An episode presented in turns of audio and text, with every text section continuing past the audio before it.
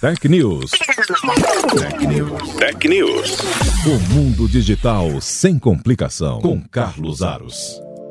Tech News no ar, aqui em podcast. Eu sou o Carlos Aros e o nosso assunto de hoje é o comércio eletrônico. Muita gente já tem o hábito de fazer compras pela internet, está acostumado a utilizar tanto os sites quanto os aplicativos para fazer as compras, desde produtos do dia a dia até compras especiais, tudo pela internet. É um hábito que, para essas pessoas que fazem isso regularmente, não tem nenhum tipo de dificuldade, não traz transtornos, pelo contrário, otimiza a vida dessas pessoas. Há um outro grupo que faz o consumo por meio de sites e aplicativos justamente ah, quando há uma necessidade efetiva, ou porque o preço é mais vantajoso, ou porque falta tempo para ir até a loja e poder fazer a compra pessoalmente, olhando o produto e saindo com a caixa na mão. Ali, os mais ansiosos têm essa preferência. Há um outro modelo, aqueles que compram pela internet para retirar nas lojas.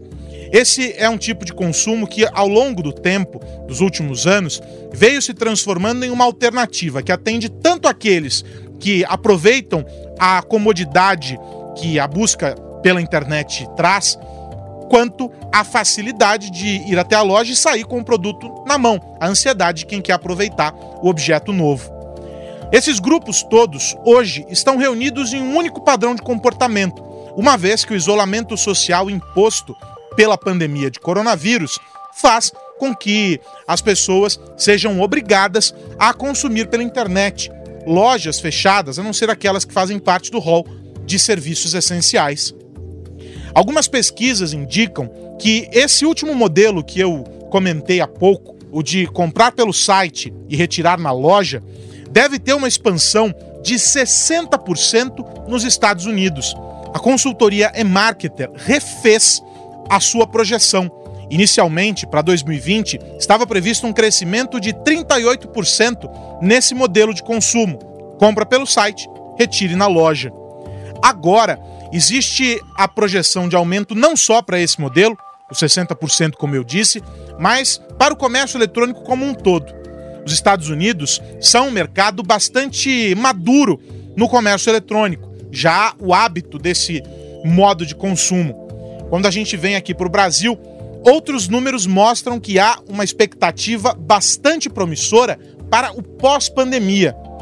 Pelo menos um milhão de pessoas passaram a comprar pela internet, pessoas que nunca fizeram compras online e fizeram isso agora pela primeira vez durante a pandemia. Há também o um aumento da oferta.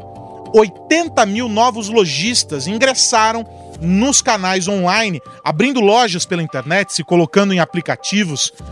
Os dados são da Associação Brasileira de Comércio Eletrônico e mostram que existe espaço para crescimento, assim como também existe uma tendência grande de que as pessoas que aproveitaram o consumo por meio da internet, por meio dos sites de compra, por meio dos aplicativos, repliquem esse comportamento, adotem este hábito quando a pandemia passar porque é mais vantajoso, otimiza o tempo e ainda há a possibilidade de preços menores. Logo, o comércio eletrônico é um dos grandes beneficiados desse processo de transformação que o caos imposto pelo coronavírus nos traz.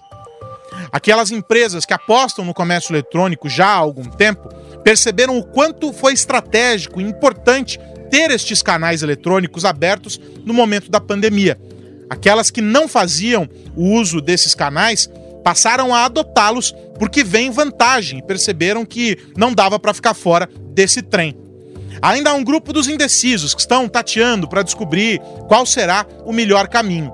De todo modo, o que se sabe é que a multicanalidade é a única alternativa de se manter presente na vida do consumidor em todos os momentos, não importa a plataforma, não importa a hora do dia, essa presença é fundamental. E o digital traz essa possibilidade. Alguns dados da Zendesk, que eu vou comentar aqui nesta semana ainda, mostram justamente isso. Quer saber mais sobre esse universo? Vamos conversar a respeito. Tech News na programação da Jovem Pan, no YouTube e também aqui em podcast. Manda mensagem para mim, carospontuaros.jovempan.com.br Vamos falar mais sobre tecnologia e o impacto dela na nossa vida. Tech News. Tech News. Tech News. O mundo digital sem complicação com Carlos Aros.